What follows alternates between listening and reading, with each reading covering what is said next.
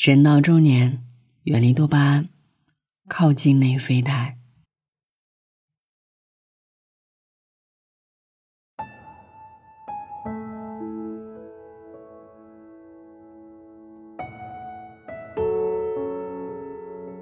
上海语言文字周报编辑部发布了二零二三年十大网络流行语的榜单，多巴胺入选在内。过去一年，许多人掉进多巴胺的陷阱里，有人视频刷不停，游戏熬夜打，沉醉于短期娱乐带来的满足感；有人两天一杯奶茶，三天一顿火锅，吃胖了一圈也吃坏了身体。就如罗翔说过的一句话。所有爽的都是瞬间的东西，人类真实的快乐是恒久的努力。前半句对应多巴胺，后半句对应内啡肽。我们玩游戏、刷短剧，沉迷这一些低级快乐中，大脑皮层就会分泌多巴胺。我们学会一种技能，看完一本名著，收获身心的成长，脑下垂体就会产生内啡肽。新的一年，要有新的改变。从现在开始，守住心，学会远离低级快乐，沉住气，懂得追逐内啡肽。只要你愿意，一年的时间足以让自己改头换面。追求快乐的方式，决定了你的人生层次。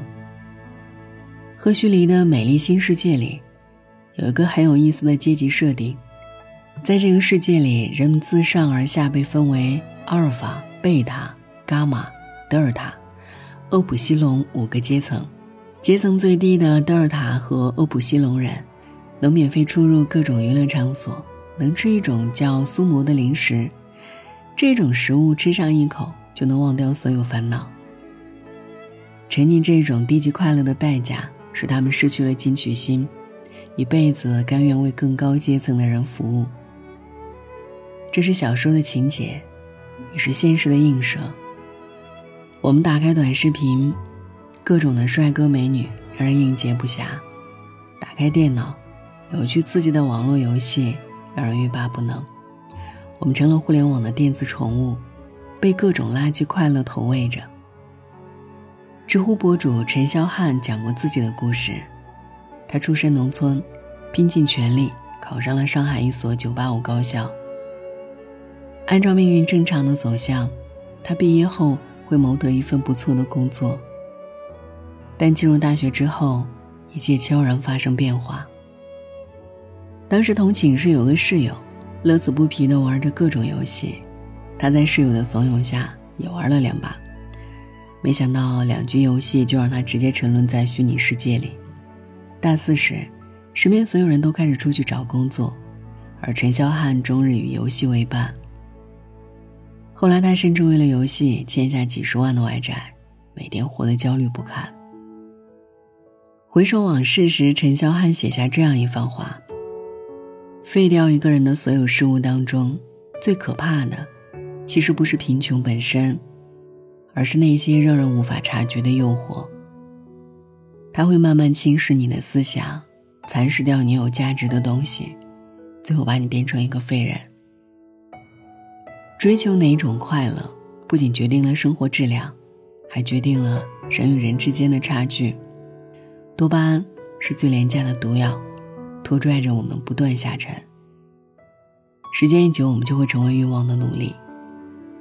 沉迷多巴胺是本能，追逐内啡肽是本事。我有时会去图书馆加班写稿，经常看见这样的场景：有的人桌面放着一堆考公的资料。眼睛却盯着短视频里的美女，有的人翻开书籍，还没看一页书，就刷起霸道总裁爱上我题材的短剧。这个娱乐至死的时代，思考力成了时代的稀缺品，注意力涣散成了时代病症。我们在短视频、网络小说里沉迷久了，就很难再静下心来，在题海里攻坚克难。就很难再读进经典好书。作家斯蒂芬提到自己的一个习惯：每当要工作时，哪怕大雨倾盆，他也要前往公司的自习室。为什么呢？斯蒂芬解释说：“因为我很难拒绝沙发、电视和饼干带来的快乐，最好的办法就是远离他们。垃圾快乐成瘾的后果远比想象的更严重，因为它会消磨掉意志，打乱掉计划。戒掉廉价快乐，我们才能保护好脑力和心力。”马尔克斯写作时同样有一个习惯，绝不出家门，哪怕因为写不下去而来回的踱步，哪怕生气到把家的门板给拆掉，也绝不会离家半步，因为他知道，一旦自己打开了那一扇门，就会被外面花花绿绿的世界所吸引，那么，原本的写作计划永远也无法完成。汲汲于一时之欢，换来的。是空虚和堕落，活得精彩的人，更愿意做有价值的事情，寻求真正的愉悦感，让生活更多内啡肽，少点多巴胺。网上有个应景的话题，在新的一年该如何布局？评论区有一句话让我印象深刻：多给生活一点内啡肽，少给一点多巴胺，后者拉人向下坠落，前者。让人向上跃升，所以今年不妨试着挑战一些难做的事，试着去完成一些成长性目标，你会收获不一样的快乐。比如每周呢读一本有门槛的书，比如翻一下《万历十五年》，你会感慨每一个小涟漪都会累积成历史的惊涛。读那些经典佳作，也许有一定的门槛，但一页一页啃。得到的是持久的回甘。比如翻一下《百年孤独》，你会感受着荒诞而无奈的宿命感。养成深度阅读的好习惯，我们才不会沦为碎片信息的傀儡。再者呢，就是每月养成一个微习惯。你想要锻炼身体，可以试试每天早上做十个俯卧撑。你想要练习文笔，可以每天只写一篇一两百字的小作文。当你这样坚持一个月，如期实现计划后，内心会充盈着快乐感。第三呢，就是每年沉浸式学习一门新技能。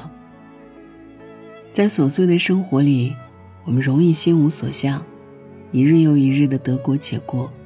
如果能培养几个兴趣，就能摆脱生活的单调与枯燥。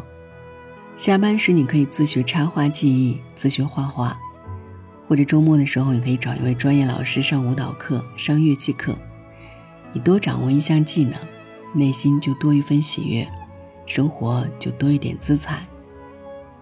在这期节目的最后呢，想要告诉给你，人呐，有这样的一种说法：人生之路分为宽门和窄门。宽门就是简单模式，先甜后苦；窄门。就是困难模式，先苦后甜。那这一年有两条路让我们选择：是拿起手机刷短视频，还是捧着书本读；是无节制的吃着垃圾食品，还是迈开步子去运动。我希望你和我都会选择一种持续的幸福，而不是片刻的欢愉。晚安，愿你。一夜无梦。We're not in the world, true life is absent. The place in which our fate will not exist until we make it. An artist of the purest kind, poets with no poems, musicians with no talents. And life is my world,